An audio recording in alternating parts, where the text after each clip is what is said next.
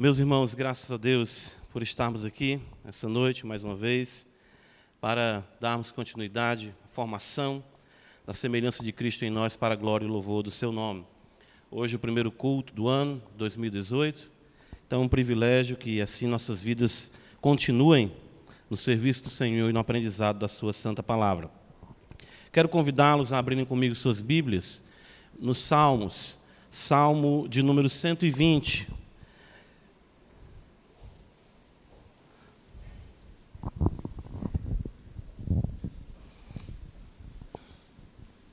Salmo de número 120. Nosso objetivo aqui é iniciarmos uma série de sermões nesses salmos que são conhecidos como cânticos de romagem. Eles vão do Salmo de 120 ao Salmo 134. Então, conforme a graça de Deus, o Senhor assim nos conceder, queremos juntamente com a igreja de Deus aprender mais destes salmos para o louvor e glória do nome do nosso Deus, ok?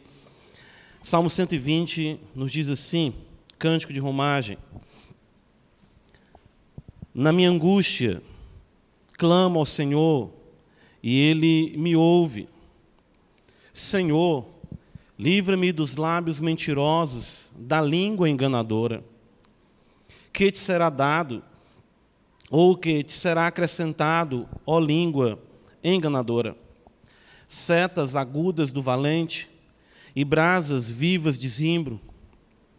Ai de mim que peregrino em Meseque e habito nas tendas de Quedar. Já há tempo demais que habito com os que odeiam a paz. Sou pela paz. Quando, porém, eu falo, eles teimam pela guerra. Amém. Vamos orar ao Senhor. Ó Deus de nossas vidas, pastor e bispo de nossas almas, Senhor, tu que és o Criador dos céus, da terra e do mar e de tudo que neles há, ó Deus, magnifica o teu nome, magnifica a tua palavra. Ó Deus, que o teu reino venha com poder, que a tua vontade seja feita assim na, na terra como é feita nos céus. O que nós queremos essa noite, ó Deus, é que a beleza do teu filho, o nosso Senhor Jesus Cristo, o amado de nossa alma, o desejado de todas as nações, o pão da vida, como nós cantamos aqui, ele seja exaltado, ele seja almejado, que toda honra, toda glória e todo louvor, Senhor, seja prestada a Ele, porque Ele é digno. Nos ajuda, Senhor. Nós somos incapazes, somos imperfeitos, somos limitados, mas graças a Deus por nosso Senhor Jesus Cristo. Graças a Deus pelo sangue que verteu ali na cruz, e nós podemos agora, Senhor, por um novo e vivo caminho, te prestar o culto que te é agradável. Então, ó Deus bendito, que nessa noite os teus santos sejam adornados de justiça e todos nós possamos estar diante de ti, vestidos de vestes brancas, sim, em santidade, em pureza, pelo que Cristo fez na cruz, e a uma só voz venhamos a dizer que não há outro Deus além do nosso Deus. Ó Deus, e que vidas também que aqui adentraram e que não conhecem o Senhor possam ser alcançadas pelo poder que foi manifestado em Cristo Jesus, nosso Senhor, ao morrer ali pelo seu povo, pelos seus eleitos. Ó Deus, que eleitos essa noite sejam convertidos a Ti. Que eleitos sejam dobrados a Ti, que vidas sejam resgatadas pelo Teu poder e que a Tua palavra, Senhor, seja magnificada. Nós cremos no Espírito Santo dependemos dele, suplicamos o teu favor, para que em nenhum momento estejamos sozinhos, para que não venhamos de forma nenhuma eh, estarmos desconectados, mas possamos te adorar com todo o nosso entendimento. E a tua palavra venha tomar cativo nosso coração, as nossas emoções, Senhor, a nossa vontade, e que nós saiamos daqui mais resolutos de vivermos mais ainda para a glória do nosso Senhor e Salvador Jesus Cristo. Abençoa a tua igreja, seja tudo em todos, Pai, em nome de Jesus. Amém.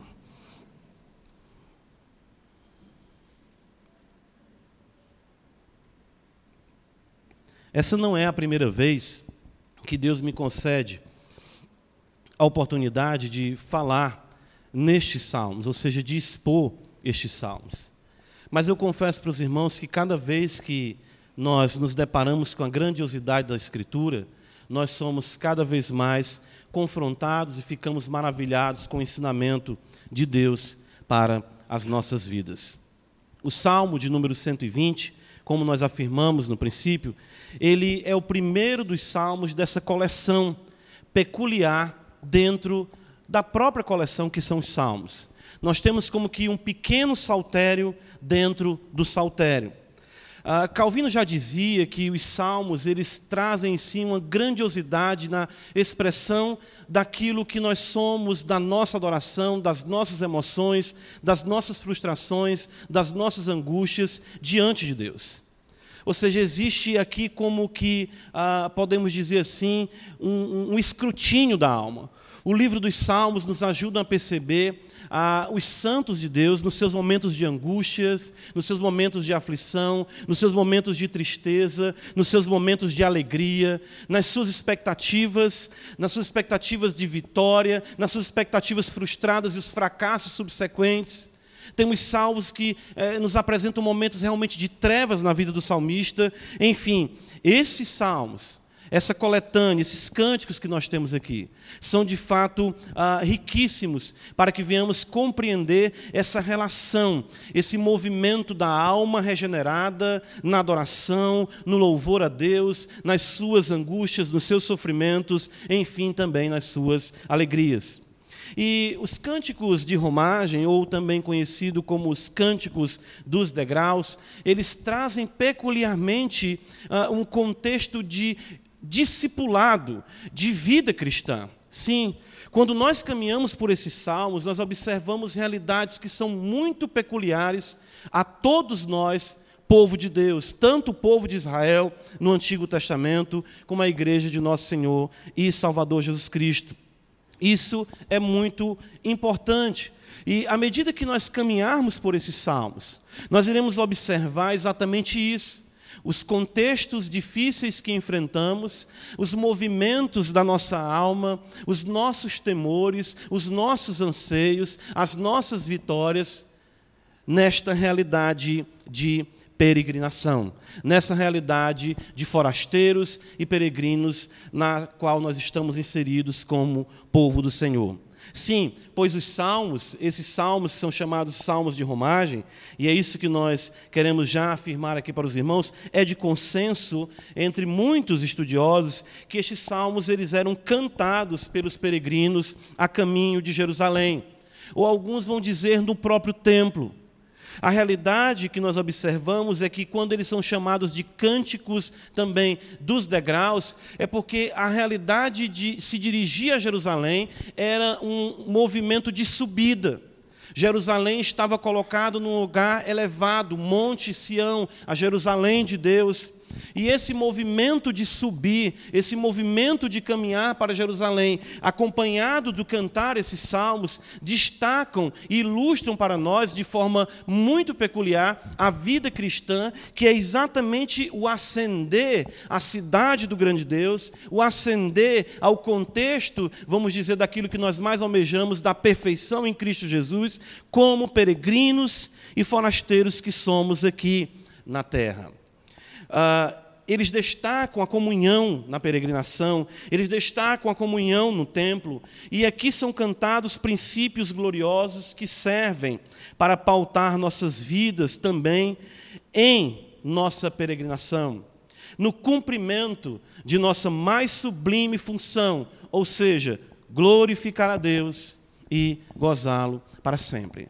Então, no decorrer dessa série, nós iremos observar exatamente esses movimentos da alma, essa ação de Deus na alma do, do, do regenerado, do justo, e como nós, como cristãos, podemos aqui saber como caminhar o caminho que está designado para nós, como reagir às circunstâncias que são muitas e muitas vezes avessas a nós como povo do Senhor. Uh, falando do contexto particular do salmo, eu queria, logo já, também de princípio, ainda, a título de introdução, que os irmãos observassem uma relação muito peculiar com o salmo que precede o salmo 120, ou seja, o salmo de número 119. Ah, nós cremos, claro, que a, inspiração ela é plenária, ela é, ou seja, verbal, plenária, de que Deus inspirou cada realidade da Escritura e até mesmo a ordem em que o compilador do livro dos Salmos organizou os mesmos. Nós temos uma coleção de 150 salmos, dividida em cinco livros. E nesse contexto mais amplo, é muito peculiar que estes salmos que tratam da peregrinação venham logo a posterior, posterior o Salmo 119, onde nós observamos a excelência da lei de Deus. Ou seja, ah, daqui nós podemos observar uh, uh, o quanto nós já devemos nos preparar para o que nos espera na nossa peregrinação. Por exemplo, Salmo 119, versículo 1 vai dizer: observa comigo. Bem-aventurados os irrepreensíveis no seu caminho, que andam na lei do Senhor, andam, caminho, os peregrinos que são norteados pela lei do Senhor. Então, durante todo o Salmo 119, nós vemos o salmista exaltando a magnitude da lei do Senhor. E o que nós poderíamos esperar é que este peregrino, este homem de Deus, esta mulher de Deus que recebe esta lei, uh, o que nós poderíamos esperar de todo esse amor por essa lei, o que seria inevitável como resultado? Salmo 120, ele vai dizer: angústias geralmente nós esperamos o contrário. Conhecer a lei de Deus, amar a lei de Deus, viver claro, sim. A alegria do Senhor é a nossa força, a lei do Senhor. Ele vai dizer isso por muitas vezes no Salmo 119. Porém, isso é algo muito enriquecedor para nós como cristãos. Nós compreendermos que o tato, o contato com a Escritura, a vivência da mesma, não trará um resultado diferente exatamente do que se segue no Salmo 120. Uma vida na qual nós iremos nos deparar com apertos, com angústias, com dificuldades. Apocalipse capítulo 10, eu quero que você observe essa ilustração comigo. É, João tem uma visão, e essa visão é muito interessante. Ela vem, claro, também do Antigo Testamento. Mas João diz que é, ele vê um anjo forte descendo, e no versículo 9 está escrito: Fui, pois, ao anjo, dizendo-lhe que me desse o livrinho. Ele então me falou: Toma-o e devora-o.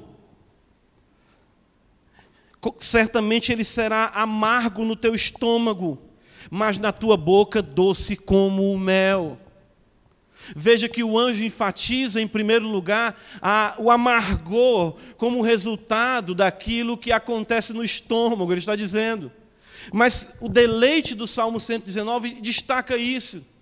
O deleite da palavra de Deus, doce como mel, saborosa, gloriosa, maravilhosa, mas inevitavelmente trará a amargura, o amargor, qual nós não podemos de forma nenhuma evitarmos. Irmãos, nós temos tanta dificuldade com isso. Mas isso é algo que não podemos de forma nenhuma dissociar daquilo que está estabelecido para nós, que foi estabelecido para o Filho de Deus. Quando os discípulos de Emaús andavam ali no caminho, questionando e conversando, Jesus chegou no meio deles e ele perguntou o que se passava. Eles disseram tudo o que tinha acontecido com Jesus e, num tom de frustração, de decepção, disseram: E hoje já é o terceiro dia e nós achávamos que ele é que haveria de redimir a Israel. E Jesus fala, honestos e tardos de coração para crer em tudo o que os profetas escreveram, que está realmente ali.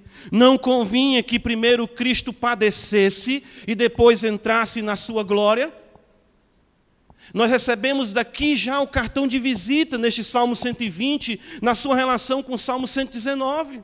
O conhecimento da verdade, o conhecimento de quem Deus é, inevitavelmente nos levará a um caminho de padecimento, mas com resultado de glória.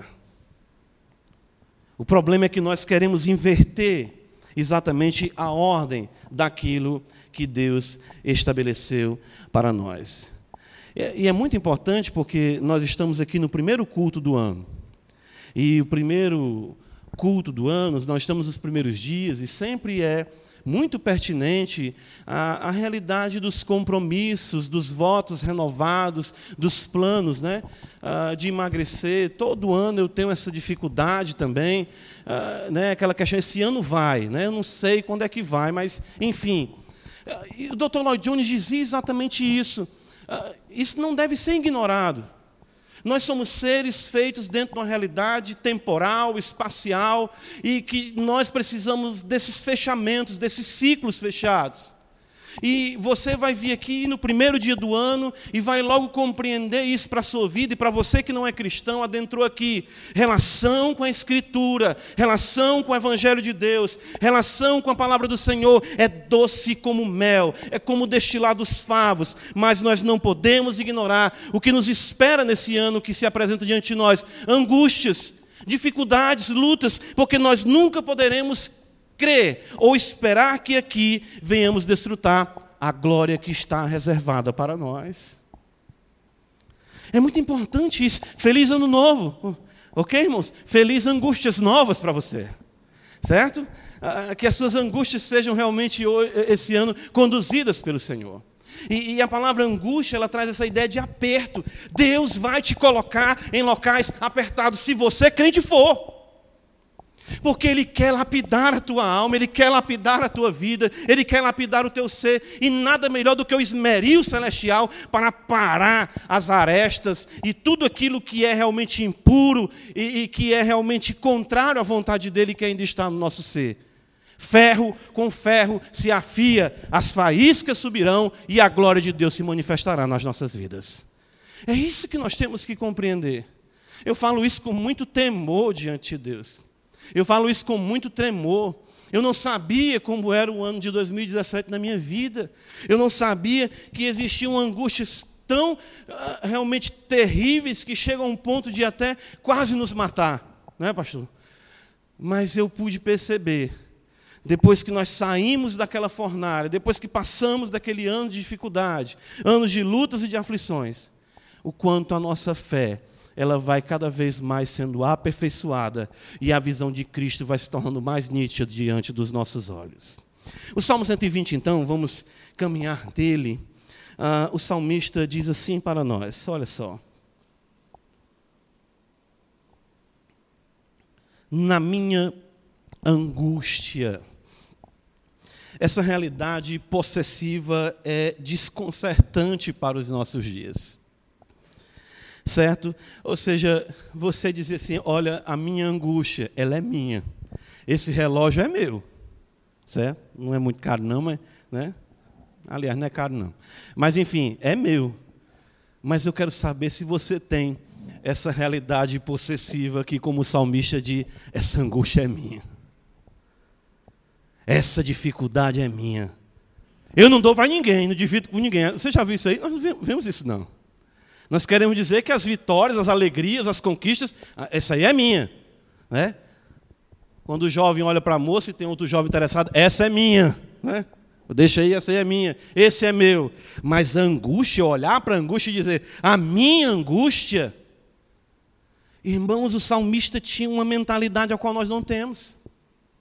Esse resultado, como nós observamos, inevitável, de se amar a palavra de Deus e se padecer essas dificuldades, ele tinha plena consciência disso. O Salmo 119, versículo 50, observa comigo, o contexto aqui imediato, nos diz no versículo 50, olha só, o mesmo salmista, a, a, assim cremos, né? Embora não seja identificado alguns desses salmos a autoria. O que me consola, veja o versículo 50, na minha angústia, é isto: que a tua palavra me vivifica. Está vendo só? Mas ele tem novamente essa atitude, a minha angústia. Versículo 92 do Salmo 119: Não fosse a tua lei ter sido o meu prazer, há muito já teria eu perecido nessa angústia. É assim que está na Escritura? Não, há muito eu teria perecido na minha angústia. Às vezes nós dizemos para o irmão que está passando, é, é, é, quando eu estou passando uma luta, você está passando, irmão, você não sabe o que eu estou passando. Sei não. A angústia é sua, meu irmão. A angústia é sua e a minha é minha.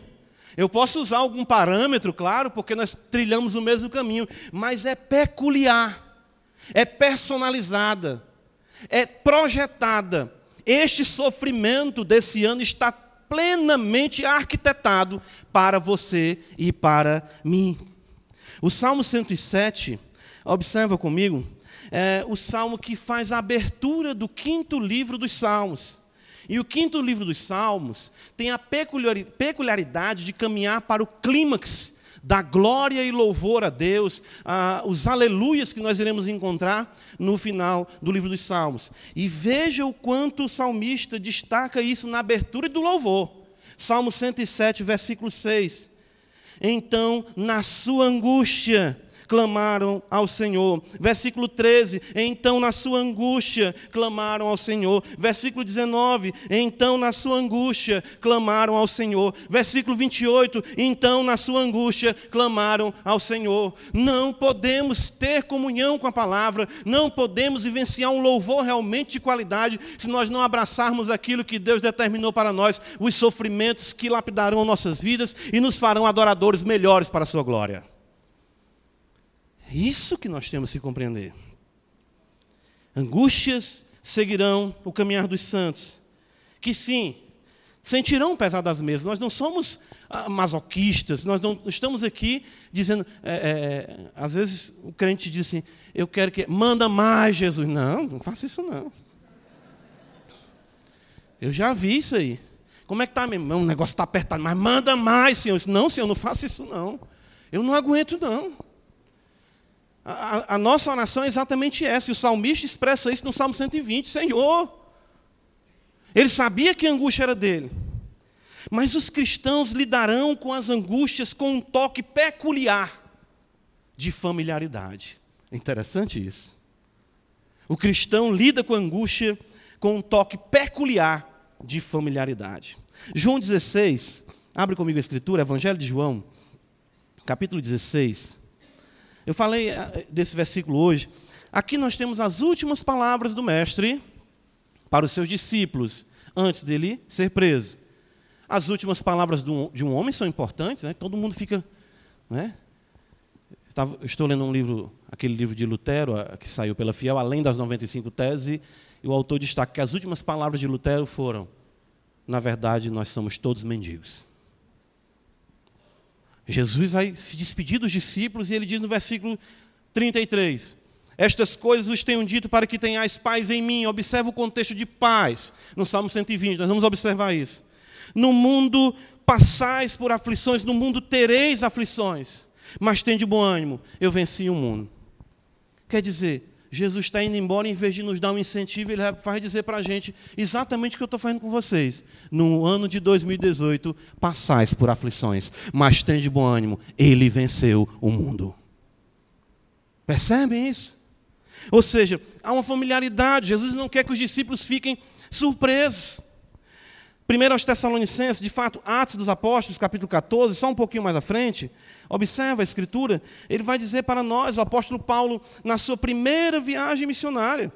O apóstolo Paulo, passando ali por todas aquelas cidades, olha o que nos diz o versículo número 21, e tendo anunciado, Atos 14, 21, e tendo anunciado o evangelho naquela cidade, feito muitos discípulos, voltaram para Listra, Icônia e Antioquia, olha só, muitos discípulos fortalecendo a alma dos discípulos, exortando-os a permanecer firmes na fé e mostrando-os, mostrando que através de muitas tribulações nos importa entrar no reino de Deus. Paulo, você vai assustar os discípulos? Não, já tem que saber logo como é que é. Esse evangelho mascarado, sem problema, sem dificuldade, venha para cá, que todos os seus problemas serão solucionados. Pare de sofrer, não é aqui não. Aqui é comece a sofrer. E Paulo diz logo para os discípulos que estão na primeira viagem missionária dele, igrejas que ele acabara de fundar com a pregação do Evangelho: vocês vão sofrer. Observa comigo 1 Tessalonicenses capítulo 3. 1 Tessalonicenses capítulo 3. Esse texto aqui é que. Perturba mesmo, viu? A gente tem que falar, Tá? Aqui a Escritura nos diz: meu Deus, como é que pode isso? Os Tessalonicenses enfrentando perseguições, e Paulo diz no versículo 3: a fim de que ninguém se inquiete com estas tribulações, porque vós mesmos sabeis que estamos designados para isto. Você foi eleito para a glória, certo? E nesse caminhar, ou seja, em todo esse caminhar, nesse predestinar de Deus, Ele designou, Ele predeterminou, Ele estabeleceu tribulações que são peculiarmente suas, na minha angústia. É isso que nós temos que compreender. O salmista, então, é muito feliz quando diz isso. Quando ele destaca é, é, essa franqueza com a qual ele sabia que tinha que lidar como resultado inevitável do seu amor à Escritura, da fidelidade ao nosso Deus. Agora, irmãos, quais são as causas dessa angústia? Volta comigo para o Salmo 120. Por que, que o salmista está angustiado? Eu destaquei aqui no Salmo 120 exatamente isso. Observa.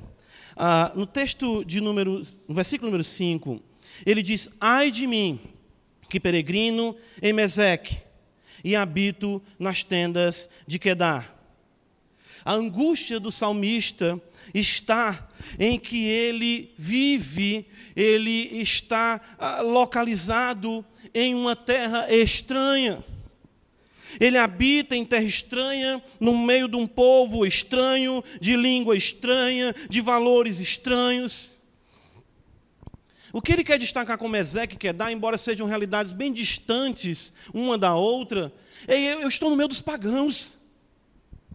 Eu estou no meio de uma sociedade que é contra tudo o que se chama Deus.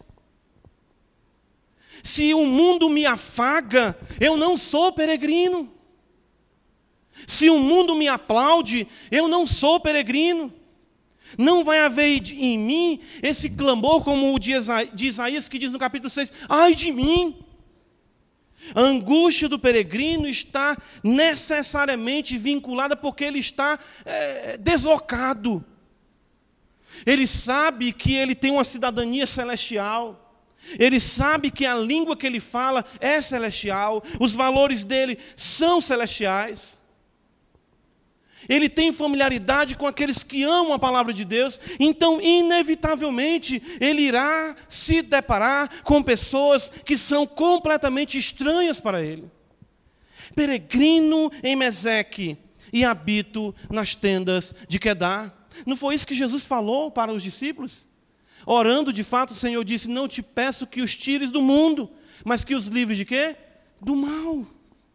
Os discípulos estão exatamente nesse contexto de peregrinação. Os crentes estão em uma terra estranha e nós precisamos compreender e, de fato, aplicar à nossa vida esse aspecto, ou seja, de não querermos que o mundo seja o palco da nossa felicidade. Mateus capítulo 10, abre comigo a escritura. Ah, Recentemente eu li um livro chamado As Coisas da Terra, recomendo para os irmãos. Ele trata do, da beleza do mundo, dos prazeres que existem no mundo, entenda, naquilo que é legitimamente ah, ah, orientado e permitido a nós como cristãos. Claro, Paulo diz exatamente isso. Quer comais, quer bebais, ou façais outra coisa qualquer, fazei tudo para a glória de Deus. Mas ainda assim, essas coisas, essa é a tese do autor, elas devem ser desfrutadas na perspectiva de que elas nos remetam a Deus. Como disse C.S. Lewis, o, o diabo não inventou nenhum prazer. Ele deturpou os prazeres existentes. E os prazeres que existem, legitimamente vivenciados pelo cristão, sob a tutela da Escritura, devem ser é, é, prazeres os quais nos enlevem e nos digam: que Deus maravilhoso! Se existe tanto deleite numa mesa, imagine no céu. Se existe tanto prazer em um amor legítimo entre o homem e a mulher, o que dirá da consumação de tudo isso? Mateus 10, 22 vai nos dizer exatamente isso: sereis odiados de todos por causa do meu nome. Porém, aquele que perseverar até o fim, esse será salvo. Primeira Epístola de Pedro, capítulo número 2, versículo de número 11, o apóstolo do Senhor vai dizer exatamente para nós isso, amados. Exorto-vos como peregrinos e forasteiros que sois, veja só, a vos absterdes das paixões carnais que fazem guerra contra a alma. A angústia do salmista era essa. Eu não me encaixo mais. Eu lembro aqui do que o pastor Cleito fala. Eu não presto para mais nada, eu só presto para ser crente, pastor. Ou seja, eu não me encaixo mais em nada. Se você se encaixa no mundo, com amigos do mundo, com rodas de amizade com o mundo, de prazeres do mundo, você de fato não é peregrino. Paulo diz em Gálatas capítulo 1 que Cristo morreu para nos desarraigar deste mundo. Se as suas raízes estão nesse mundo, você de fato não é peregrino, porque ele não lhe traz nenhuma angústia. Isso não pode. Salmo 120, o salmista diz para nós ainda outra razão da sua angústia. Veja, Salmo 120, já, versículo número 6, ele diz: Já há tempo demais que habito com os que odeiam a paz. Sou pela paz, ele diz. Quando, porém, eu falo, eles temam pela guerra. Além de nós estarmos num ambiente hostil, nós temos a atitude hostil dos moradores desta terra. Eles odiavam a paz, eles teimavam pela guerra. O salmista, de fato, transitava em um campo minado. Relações tensas, um verdadeiro barril de pólvora, qualquer relação com o ímpio, irmão, é, é, isso aí é que vem um verdadeiro barril de pólvora. Aqui nós temos princípios, sim, da realidade do julgo desigual. E julgo desigual não é somente a realidade do casamento, mas sim amizades, aproximações, sociedades. Se você se sente bem na presença dos ímpios, você não é crente. Ele vai explodir, você vai explodir junto com ele. Nós temos que compreender isso, irmãos. A nossa amizade, ou a nossa, vamos dizer assim, o nosso coleguismo, amizade, não sei, nós costumamos usar para algo mais forte, deve ser estratégico. Nós devemos nos ver como pessoas, como instrumentos para Deus no alcance desses que ainda estão iludidos com esse mundo. É incompreensível isso. É incompreensível isso. Ah, para nós, como crentes, nós conseguirmos transitar nesse mundo como se não estivéssemos num campo minado. Você já viu aquele joguinho antigo né, no computador? Já já o campo minado, né? Aprendi ali a jogar clicando. Rapaz, fico, será que aqui vai explodir, né? Qualquer momento aqui vai surgir ah, ah, uma bomba aqui. Irmãos, o salmista diz: habito com os que odeiam a paz. Eu sou pela paz, eles temem pela guerra. Não existe harmonia. E isso, claro, traz tensão, isso traz desgaste, isso traz angústia. E é nesse mundo que nós estamos inseridos, nesse mundo hostil, com esses homens, essas mulheres que são hostis exatamente ao ensino do Evangelho. Por fim, coloquei em último lugar, mas não como sendo o de menos importância, mas eu creio que não existe nada pior do que o salmista destaca aqui no versículo número 2. Observa: Senhor, livra-me dos lábios mentirosos e da língua enganadora. Com certeza, esse era o fator mais cruel e doloroso para o salmista. Ele está no mundo contrário à palavra de Deus, com pessoas contrárias à palavra de Deus, e que a todo instante procuram lhe matar através das suas palavras. Conversas distorcidas, calúnias, mentiras, politicagem, disse-me disse, bajulações, intrigas, fofocas. A terrível sede de sangue que se expressa no desejo de destruir a reputação do outro. É assim que o mundo vive. É assim que o mundo vive. E é assim que nós, como cristãos, sofremos e que nós iremos sofrer e continuar sofrendo. Parece que é uma coisa que os crentes esqueceram. Abre comigo no Evangelho de Mateus, capítulo 5. Ou seja, o nosso modus vivendi incomoda. Eles temam pela, pela guerra. Mas uma vez que eles não conseguem nos atingir, eles vão exatamente trabalhar com isso que é mais doloroso, ou seja, a destruição da nossa reputação. Mateus capítulo 5, versículo 11. Quem quer receber essa bem-aventurança hoje? Olha só, né? Bem-aventurados sois quando por minha causa vos injuriarem e vos perseguirem, e mentindo, disserem todo mal contra vós. Veja, irmãos, não é apenas uma mentirinha qualquer, mentindo, disserem todo mal contra vós. O que, que você tem que fazer?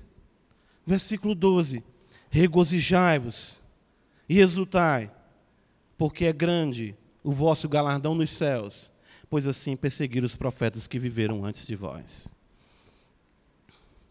Irmãos, nessas causas da angústia do salmista, nós vemos aquilo que o próprio mestre sofreu. Ele veio para uma terra que era hostil a ele. Ele habitou com, exatamente com aqueles que eram hostis a ele. E ele foi morto por causa da língua enganadora.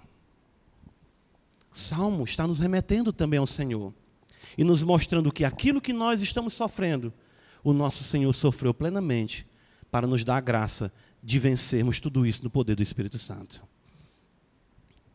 Qual foi a reação do salmista? Salmo 120, volta para mim. Volta comigo, de fato, aqui para o texto. Salmo 120. Ah, vimos, então, que as angústias são inevitáveis. Vimos, então, as causas da angústia. Mas como o salmista se porta diante disso tudo? Ele ficou paralisado? Ele entrou em depressão. Ah, hoje é chique isso. Hoje é chique. Depressão. Irmãos, eu nunca pensei, assim de fato, não tinha experimentado isso em algum contexto de aflição. Mas a Escritura diz que a opressão faz endoidecer até o justo. Eu sei que acontecem lutas as quais nós pensamos que nós vamos até perder a noção das coisas. Mas quais são as soluções de Deus para nós que estamos num mundo como esse e sofrendo angústias dessa magnitude? Fórmulas mágicas, projetos, estratégias, irmãos, o mesmo, o de sempre, o Evangelho. E ele diz exatamente isso para nós. Olha só, Salmo 120. Na minha angústia, o que é que ele faz? Clamo ao Senhor ele orou. Apenas isso. Irmãos, nós é, subestimamos o poder da oração. Nós subestimamos a solitude, o momento a sós ali com Deus, o derramar a alma, o suplicar ao Senhor. Nós negligenciamos isso e o salmista entendeu que se ele não levantasse os olhos para o Senhor, ele iria ser esmagado por aquele contexto, por aquelas pessoas e por aquelas línguas. Ele sabia que diante dele estava uma vida de angústias, angústias peculiares e pertinentes a ele. E nós, quando ouvimos qualquer coisa, quando vemos qualquer dificuldade, nós muitas vezes queremos tomar a frente, queremos resolver. E eu lembro de John Bunyan que diz exatamente o seguinte: Você não fará nada até que você ore. E até que você ore, você não terá feito nada. Nós queremos correr para cima, quem falou, o que disse, quem fez, vamos lá. Está mexendo com a minha reputação o Senhor está dizendo para nós: sossega, aquieta-te, sabei que eu sou Deus, como diz o Salmo 46, busca ao Senhor, clama ao Senhor, invoca o seu nome. Não existe nada de novo para 2018. Você pensa que alguma coisa vai mudar a sua vida do que aconteceu em 2017 para 2018 que não seja a oração? Que não seja, de fato, a comunhão com o Senhor? Irmãos, o mundo pode, vamos colocar aqui entre aspas, avançar como avançar. O homem pode se dizer grande como ele pense ser. a tecnologia pode realmente extrapolar todas as nossas ah, cogitações. Mas é ali, naquele momento no seu quarto, na sua alma gemendo, você sofrendo de angústia, que o bálsamo do Altíssimo desce sobre a tua vida e as dificuldades, as lutas, as tribulações são minimizadas e feitas em nada pelo poder do Espírito Santo. Você se levanta e diz: Meu Deus, o que é isso? Você se levanta e vê exatamente a ação, o mover de Deus na sua vida. E que o que mudou não foi a circunstância, mas quem mudou foi você pelo agir de Deus no moldar do teu caráter. Isso é impressionante, irmãos. É aquela velha história, né? O que, é que o salmista faz? Senhor, me livra de tudo isso. Claro, nós podemos clamar, ele diz isso, sim. Nós almejamos ser livres disso.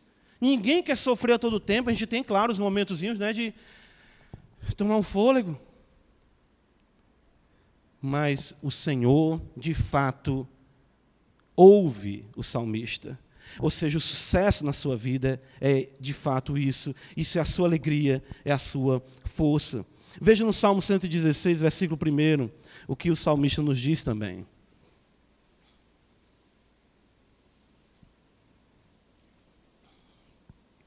Olha o que ele diz. O salmista aqui estava doente. A angústia, no contexto desse salmo, é que esse salmista estava para morrer.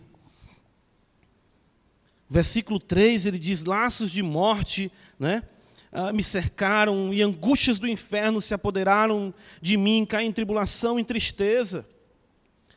Veja só no versículo de número 6, o Senhor vela pelos simples, achavam-me prostrado e ele me salvou. Versículo 8 ele fala: Pois livraste da morte a minha alma, das lágrimas dos meus olhos, da queda dos meus pés. Mas o versículo primeiro mostra o fundamento da sua vida.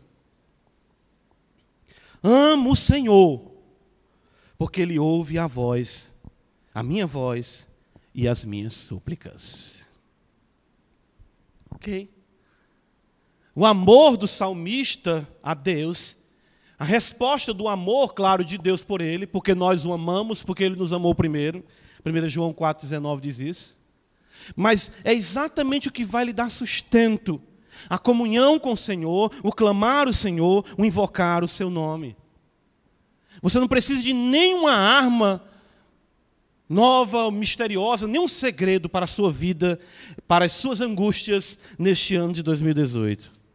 Apenas ore. Apenas clame ao Senhor e Ele ouvirá a sua voz. Segunda reação do salmista, observa comigo, Salmo 120. Ele diz aqui, no versículo de número 7. Sou pela paz. Lembra de João 16, 33? Tenho vos dito estas coisas para que tenhais paz em mim. Paz aqui não é a ausência de problemas. O salmista, ele assume a postura de um pacificador, não de um pacifista. Ou seja, ele não quer a paz a qualquer preço. Deixa eu lhe explicar isso, como é interessante. Vamos usar como ilustração o fato mesmo de Daniel, que orava ao Senhor três vezes ao dia.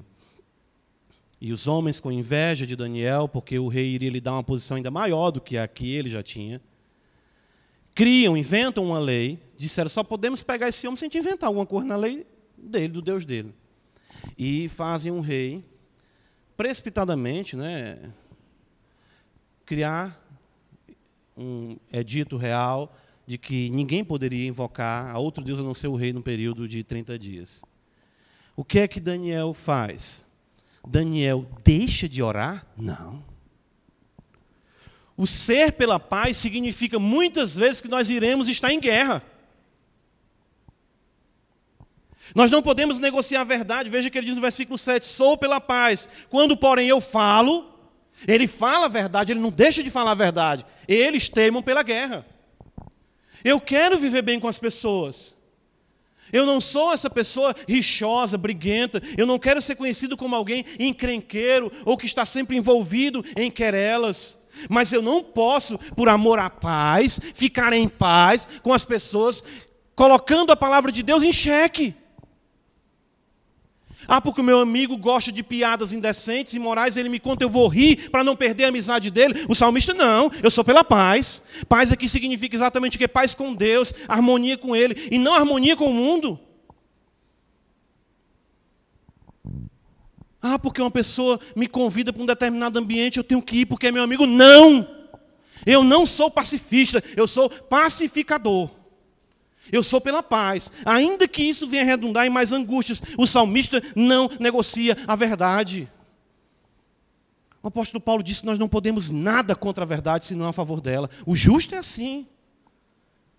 Ele perde vida, ele perde dinheiro, ele perde conforto, seja o que for. Ele perde os aplausos, ou mesmo o título de ser alguém carismático ou bem quisto no meio em que ele está inserido. Por quê? Porque ele prioriza a paz. Mas ele não é pacifista. Não, eu não quero problema com ninguém. Pois então você não pode ser crente. Eu não quero desagradar ninguém. Você não pode ser cristão. Não pode de forma nenhuma.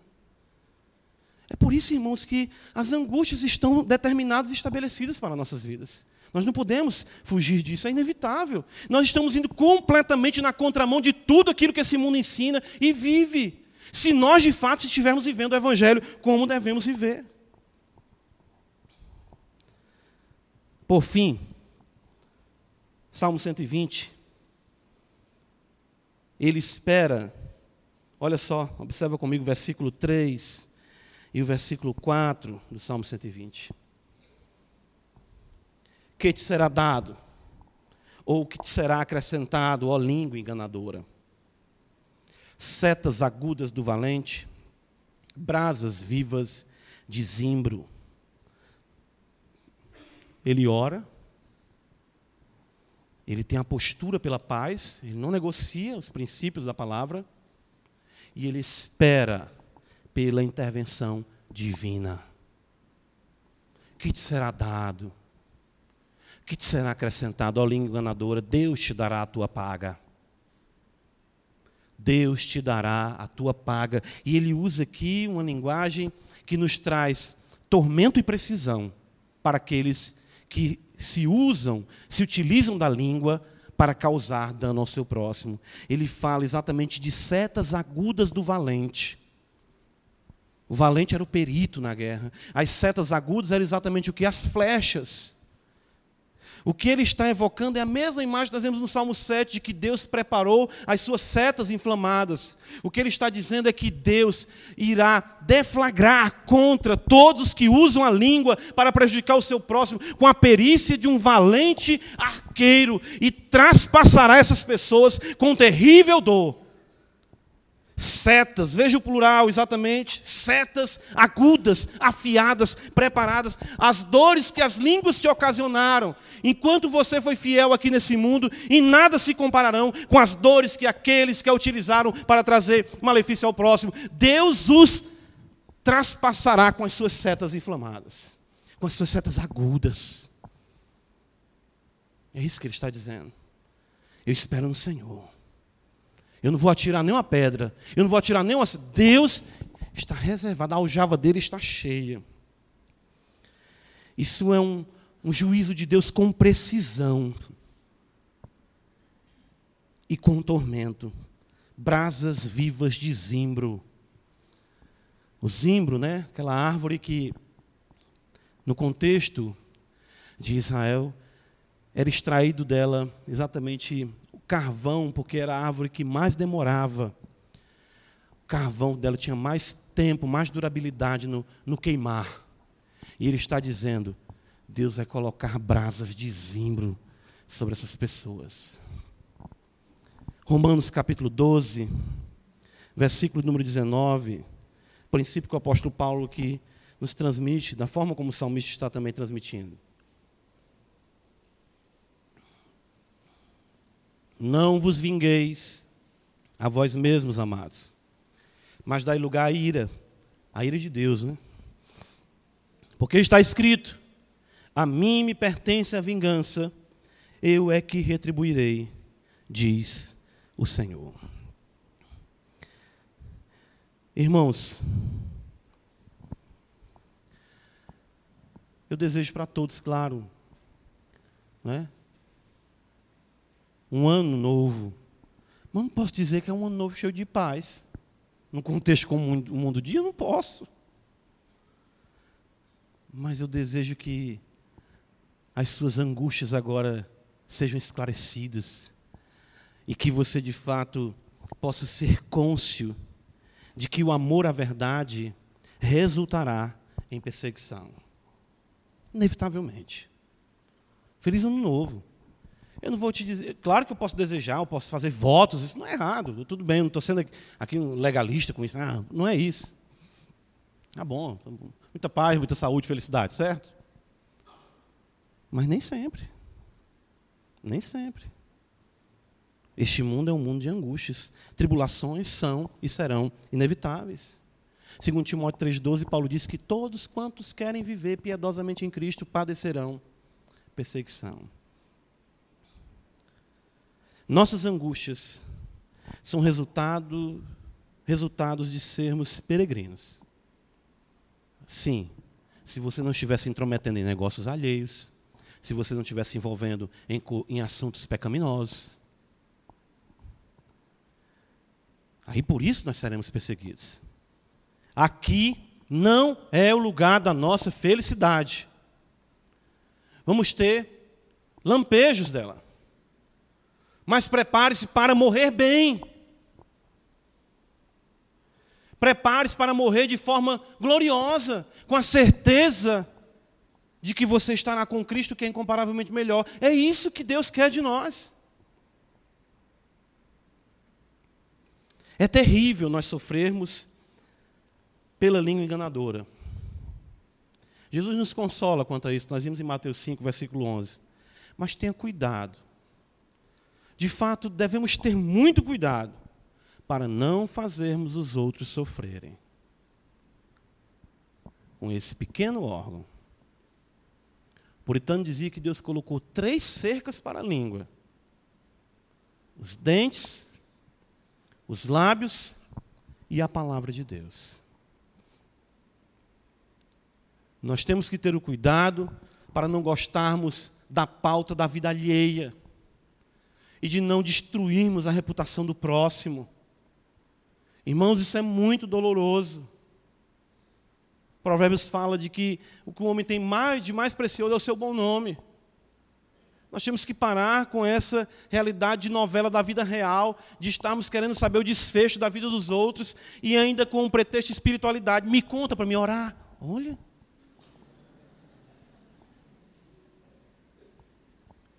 Irmão, como é o nome dela? Só para me orar por ela, olha. Eu não vou nem dizer que é fulano de tal. Opa, já falei.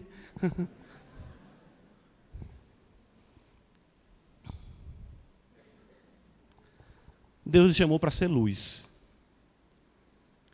Sendo luz, você não pode ter comunhão com as trevas. Ou isso é um fato, ou é o fato de que você não vivencia o Evangelho de Cristo. Nós cantamos o cântico. Gosto muito desses cânticos. cânticos. Ah, eu conheci um presbítero que dizia: Ah, os cânticos são velharia. Que velharia? É verdade, nunca fica velha. Os cânticos aqui, que eu escuto alguns aqui da, da década de 90, de 80. Que é a verdade de Deus, mas letras preciosas. E ver que o passado ficou para trás. Você tem que ter uma vida nova. Rompe não pode mais viver assim, não dá mais. Deus está sendo misericordioso com você. Não, mas é porque não tem mais. O salmista diz: Eu sou pela paz. Mas eu não vou, não vou negociar isso, não. Eles vinham com conversa de tempo, pode teimar pela guerra. Não quer ter amizade comigo? Seja feliz, se puder. Não existe nada melhor do que orarmos e confiarmos no Senhor. Todas as vezes que eu me vi sucumbindo, foi as vezes em que eu negligenciei a oração. Foi as vezes em que eu negligenciei a oração. E todas as vezes que eu vi a minha vida, pela bondade de Deus, progredir, foi porque o Espírito Santo me moveu a oração. Jamais desista de ser um pacificador. Não seja pacifista. Não negocie a verdade. Somos peregrinos, irmãos. Começamos mais uma jornada. O ano de 2018 pode ser o último para alguns de nós. Eu me lembro que o Robert eh, Murray McShane dizia: dos que estão aqui me ouvindo essa noite, muitos já estão com o mal que os matará. Nós que estamos aqui, já temos, provavelmente, o mal que nos matará. Mas nós devemos viver para a glória do Senhor. Devemos viver como peregrinos e forasteiros, caminhando num contexto hostil, com pessoas hostis, mas com o céu sorrindo para nós. Somos peregrinos, prossigamos, e eu creio que Ele, de braços abertos, nos aguarda para que possamos estar juntamente com Ele para a glória do Seu nome. Amém, irmãos. Graças te damos, Senhor, por Tua palavra. A Ti seja glória, a Ti seja o louvor, a Ti seja a honra. Ajuda-nos a termos essa consciência de peregrino, Senhor. E que hoje vidas possam iniciar essa peregrinação para o louvor do Teu nome. Seja tudo em todos, Pai, em nome de Jesus Cristo. Amém.